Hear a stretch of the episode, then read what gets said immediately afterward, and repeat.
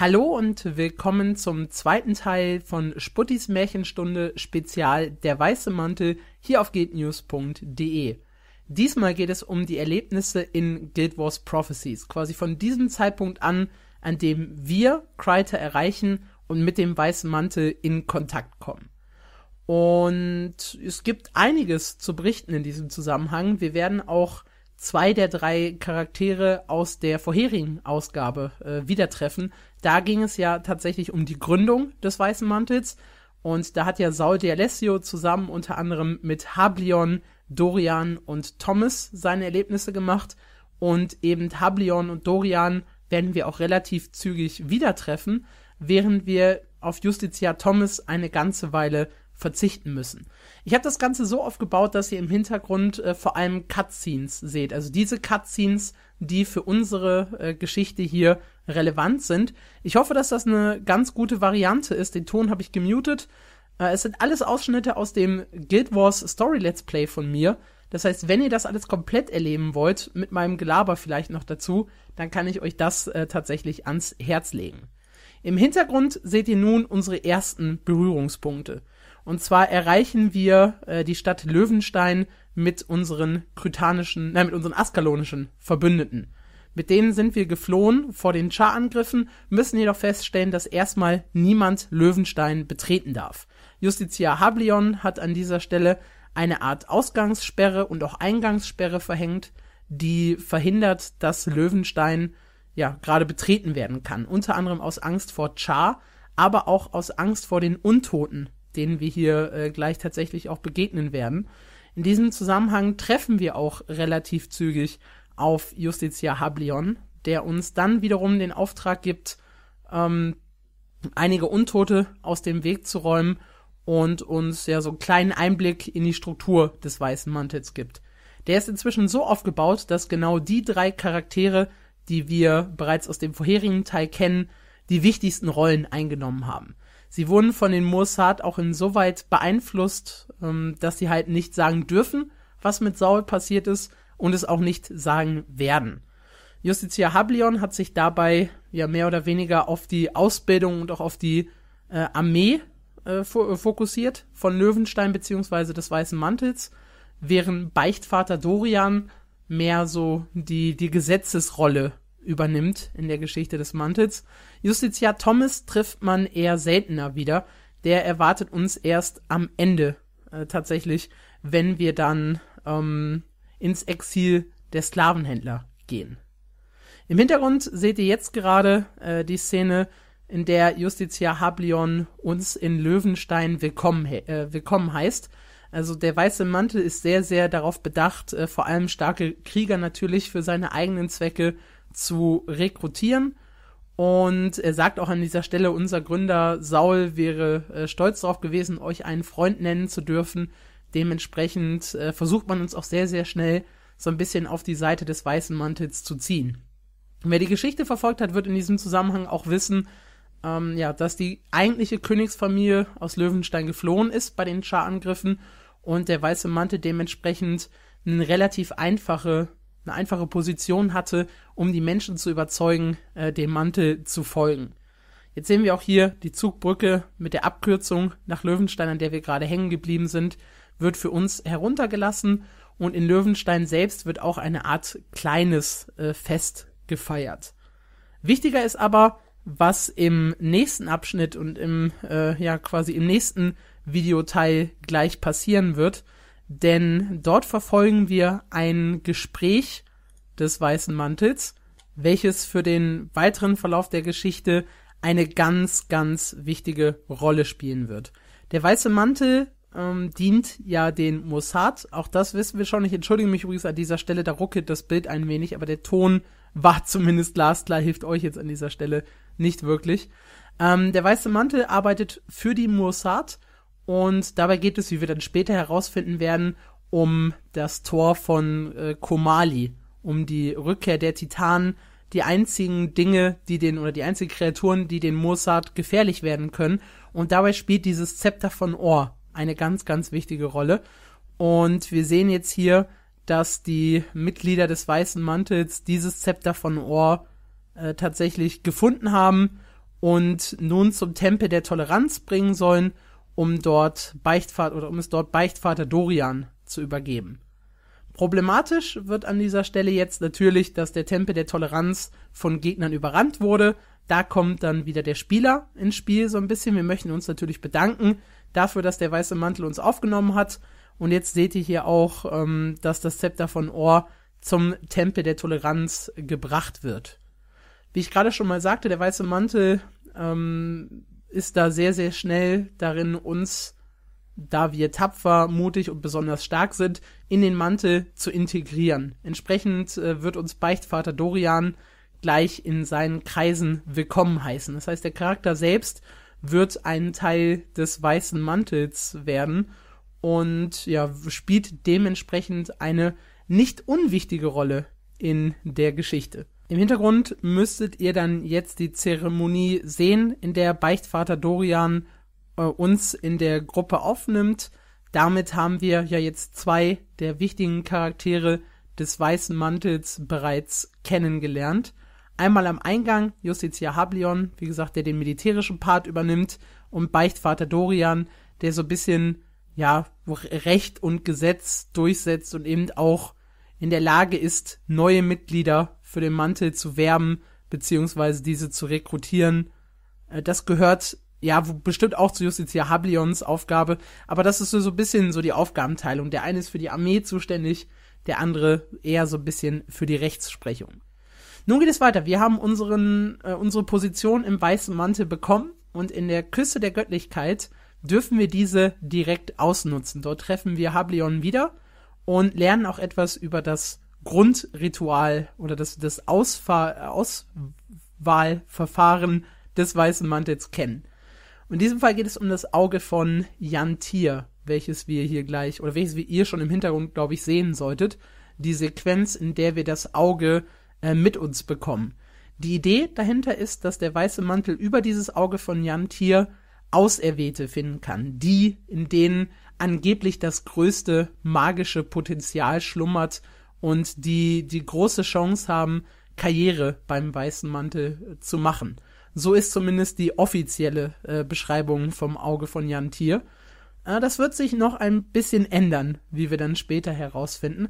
Auf jeden Fall ist es unsere Aufgabe, dadurch, dass wir halt schon relativ schnell im Mantel nach oben gestiegen sind, mit diesem Auge von Jan Tier äh, die Auserwählten ausfindig zu machen und entsprechend in den Dschungel dann später zu führen um sie dazu zu bringen, äh, eine große Karriere beim Weißen Mantel zu haben. Wie läuft das ab? Ihr seht das jetzt, glaube ich, gerade auch im Hintergrund. Das Auge von Jantier schmeißt Dorfbewohner zu Boden und die, die stehen bleiben und auch tatsächlich zu den Auserwählten eventuell gehören, das war in diesem Fall nicht der Fall, die schließen sich uns dann an und laufen mit uns mit nach Lehmhorst. Lehmhorst, das ist ungefähr der Ort, an dem sich jetzt äh, Götterfels befindet. Wir waren zwischendurch auch in Schermoor ähm, und ja, das ist halt alles so der Bereich. So sieht das jetzt aus. Die Auserwählten jubeln im Hintergrund über, über die Auswahl, dass sie die Glücklichen sind, die beim Mantel Karriere machen können, Karriere machen sollten. Und jetzt passiert so der kleine, oder jetzt kommt der erste kleinere Wendepunkt. Und zwar ähm, tritt das erste Mal die glänzende Klinge in Erscheinung. Nämlich in dem Moment, in dem die Auserwählten eskortiert werden da gibt es dann so einen kleinen Hinterhalt und die glänzende Klinge besiegt die Mitglieder des Mantels. Ganz, ganz wichtiger Punkt übrigens, der Justiziar, der hinten äh, in dieser Karawane läuft und gleich getötet wird, ist der Bruder von Justiziar Thomas. Und es gibt da auch, glaube ich, noch eine Questreihe rund um Thomas. Ihn trifft man aber wirklich erst wieder, wenn es äh, in das Exil des Sklavenhändlers geht. Ein Dungeon, das erst mit EOTN, also mit Eye of the North, ins Spiel gekommen ist. Da haben wir jetzt den Hinterhalt angeführt von Seidra, einer hohen Persönlichkeit der glänzenden Klinge. Und man sieht auch, es wird nur der weiße Mantel an sich bekämpft und nicht die Auserwählten. Die werden hier an dieser Stelle tatsächlich nur entführt von der glänzenden Klinge. Ja, dann geht es für uns in den Dschungel und wir bekommen quasi die Aufgabe vom weißen Mantel natürlich die Auserwählten zu befreien. Die Meldung geht um, der, die letzte Klinge hat wieder Auserwählte entführt. Unsere Aufgabe ist es dann, in den Dschungel zu gehen und diese zu befreien. Wie wir dann äh, sehr, sehr schnell feststellen werden, äh, sind die Auserwählten in einen Hinterhalt geraten. Eine Spinne hat sie gefangen genommen und niemand ist von der glänzenden Klinge in Sicht. Äh, beziehungsweise ein Einzelner war es hier, der gerade gegen die Spinne gestorben ist. Und jetzt sehen wir auch Evenia hier, eine Person eben aus der glänzenden Klinge, und sie bittet uns äh, zur Hilfe, um eben die Mitglieder oder die Auserwählten zu befreien. Und das wird auch so ein bisschen der Knackpunkt für uns in die Geschichte, in der Geschichte, in der wir erkennen, okay, äh, die glänzende Klinge befreit die Auserwählten und tötet sie nicht. Und dementsprechend äh, sind wir so ein bisschen verwundert, was genau die Klinge im Schilde führt. Und sie rät uns einfach ähm, tiefer in den Dschungel vorzudringen zum Blutstein und uns dort anzusehen, was passiert. Und genau das werden wir auch in diesem Fall wieder tun. Und da ist dann der große Turning Point. Das heißt, wir erfahren endlich die Wahrheit über den weißen Mantel. Und diese Wahrheit ist relativ grausam. Was der Mantel nämlich da auf dem Blutstein zelebriert, ist alles andere als fair. Die Auserwählten werden auf diesem getötet, um ja die Unsichtbaren mit Magie zu versorgen, beziehungsweise den Blutstein mit Magie zu versorgen. Und das ist natürlich ein Zustand, der uns nicht gefällt. In der vorherigen Sequenz habt ihr, glaube ich, auch ganz kurz Stadtrat Markis gesehen. Ein Mitglied, äh, das habe ich jetzt schon Stadtrat genannt, Markis einfach nur, ein Mitglied der letzte Klinge. Auch er wird noch eine entscheidende Rolle im weiteren Verlauf der Geschichte spielen. Nicht ganz überraschend äh, werden wir auch nicht positiv auf dem äh, Blutstein selber empfangen. Zuallererst müsstet ihr aber jetzt die Szene sehen, in der Justitia Hablion sich selbst als den Ernter der Seelen, äh, glaube ich, bezeichnet. Und das ist, glaube ich, auch ein Zitat, das Matthias äh, verwendet im neueren Raid-Flügel. Und ja, ihr seht also quasi live im Hintergrund diese Opferungszeremonie in der die Auserwählten sterben müssen. Ja, das sind die Opfer, die der weiße Mantel bringen muss äh, gegenüber den Mossad. Wir erleben das Ganze natürlich mit und, oder beziehungsweise haben es jetzt gesehen, von weiter unten, Hablion hat uns auch bemerkt. Ich glaube auch, dass er uns von Anfang an so ein bisschen misstraut hat. An dieser Stelle dann, als wir hinter das Geheimnis kommen, dass die Auserwählten geopfert werden, ist ihm, glaube ich, auch klar, dass hier kein, oder dass er ihn hier an einem Kampf nicht vorbeikommt. Und das wird der erste größere oder das erste größere Mitglied des Weißen Mantels, das stirbt. Also wir haben, wie gesagt, diese drei äh, Leute, die tatsächlich die Wahrheit kennen. Das Geheimnis hinter Saul de Alessios verschwinden. Und Justitia Thomas ist halt der erste, der sich da, äh, Justitia Hablion ist halt der erste, der sich davon verabschiedet, weil wir ihn in der Mission kurzerhand auf dem Blutstein besiegen. In der nächsten Mission, ähm, da kommt dann jetzt relativ viel, äh, oder wird es relativ viel um die glänzende Klinge gehen. Ihr merkt gerade, ich lasse im Hintergrund das Video selber laufen und schau noch mal, was was gezeigt wurde. Ach genau, hier kommt äh, die Szene mit Beichtvater Dorian, eine ganz ganz wichtige und entscheidende Szene in der er vom Tod Hablions berichtet. Und da merkt man dann auch tatsächlich das erste Mal so ein bisschen den Fanatismus. Ich werde hier vielleicht den Originalton einmal einblenden. Befindet sich wieder im Krieg.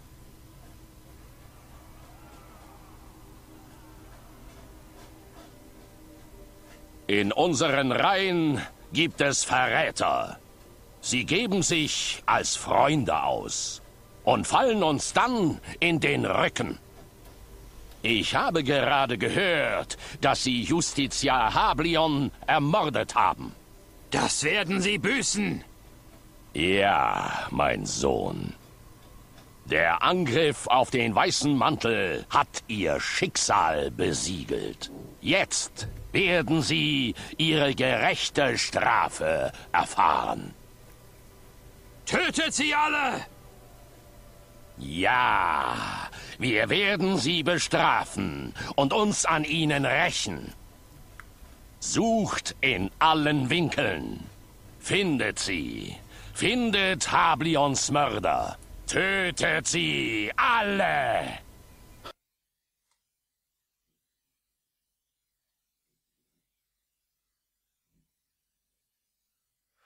So, wir sind dann jetzt äh, direkt schon in der in der nächsten Cutscene drin.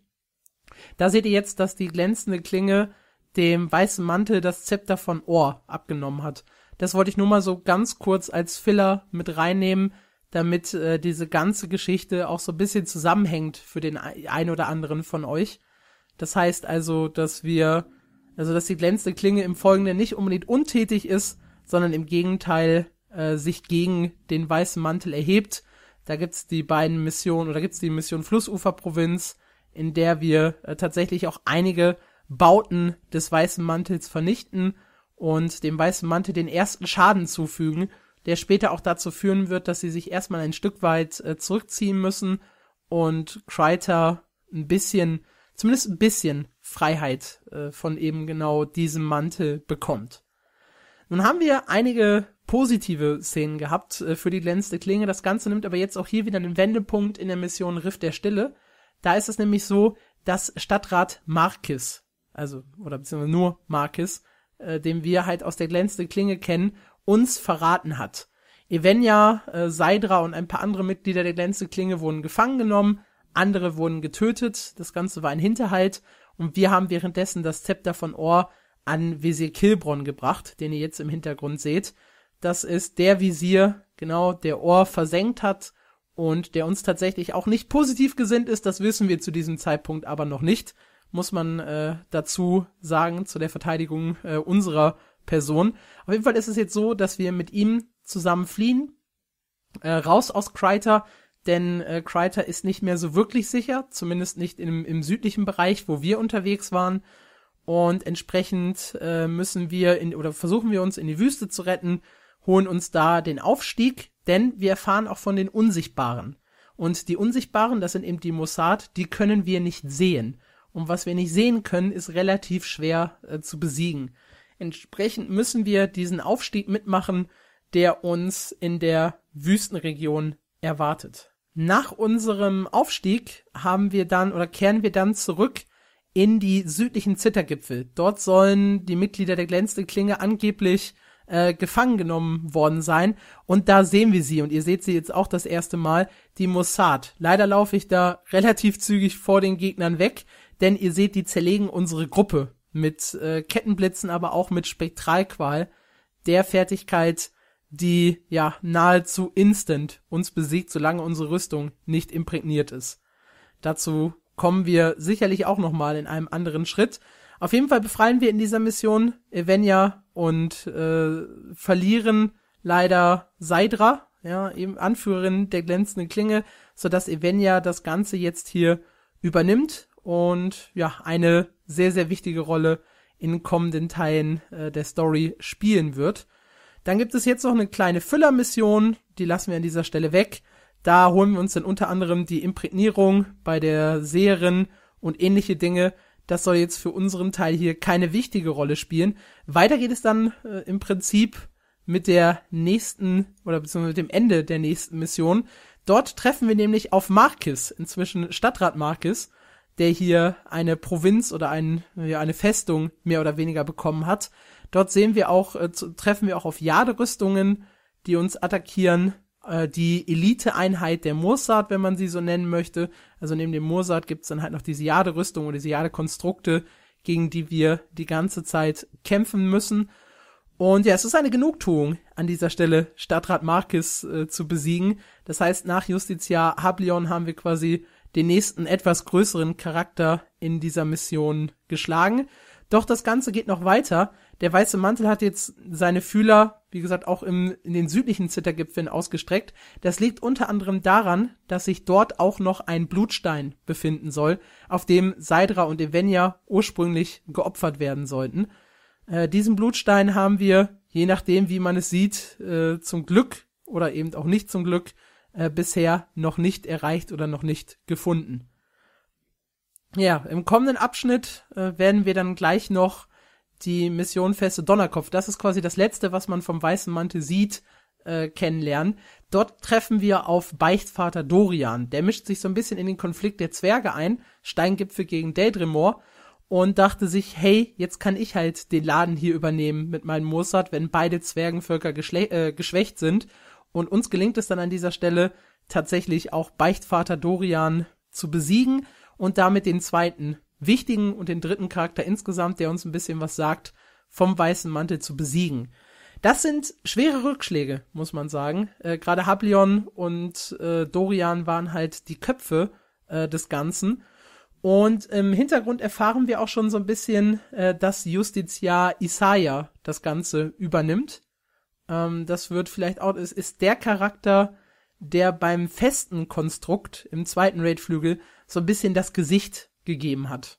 Äh, und Justiziar Isaiah wird es dann noch sein, der den Krieg in Kreiter führt. Eine kleine, ja, Bonuserweiterung, kostenlos, so ein bisschen wie die lebendige Welt, in der es tatsächlich dann äh, zum Bürgerkrieg kam, glänzende Klinge gegen weißer Mantel und da versuchen wir dann auch aktiv den weißen Mantel aus Tyria zu vertreiben. Wie genau das passiert, wer da genau welche Rolle spielt, das erfahrt ihr in einem kommenden Video im dritten Teil der Geschichte des Weißen Mantels. Ich hoffe, das hat euch gefallen. Falls ja, denkt ans Liken, denkt ans Abonnieren, besucht gatenews.de und man hört und sieht sich beim nächsten Mal. Bis dahin.